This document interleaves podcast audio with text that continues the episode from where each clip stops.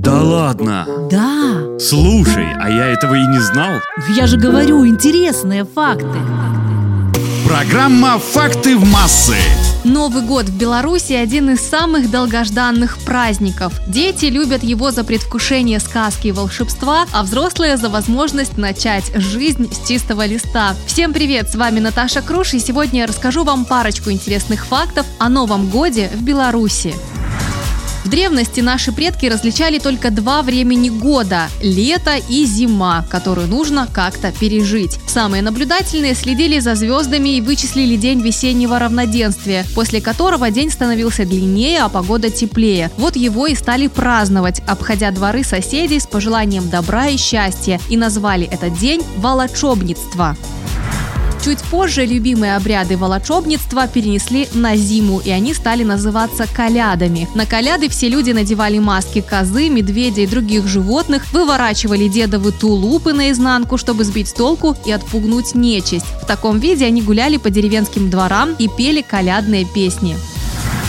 А теперь немного про Зюзю. Божество Зюзя у наших предков отвечал за зимнюю стужу. По народным легендам он был пузатым коротышкой со всклоченной бородой и босыми ногами. Большую часть времени Зюзя жил в лесу, но зимой заглядывал в деревни и был предвестником морозов. Зюзю упоминали в праздничных обрядах аж до 19 века и считали прообразом Деда Мороза. А вот традиция ставить елку на Новый год появилась у белорусов относительно недавно, около 150 лет назад. Пришла она из Германии, причем немцы ставили только веточку, как символ вечной жизни, а наши предки решили не мелочиться и принесли в дом целое дерево.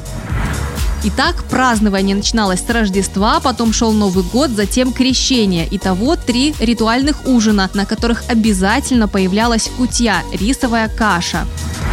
На белорусский новогодний стол ставили 12 различных блюд, каждое из которых символизировало определенное время года. Еда была простой – колбасы, котлеты, масло, сыр, блины, соленые и маринованные овощи, рыба и грибы. Словом, все, что хранилось в погребе. Накрывая богатый стол на праздник, люди надеялись, что такой достаток будет в семье весь год. И считалось, как встретишь Новый год, так его и проведешь.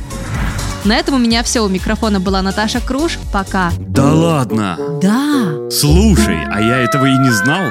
Я же говорю, интересные факты. Программа «Факты в массы».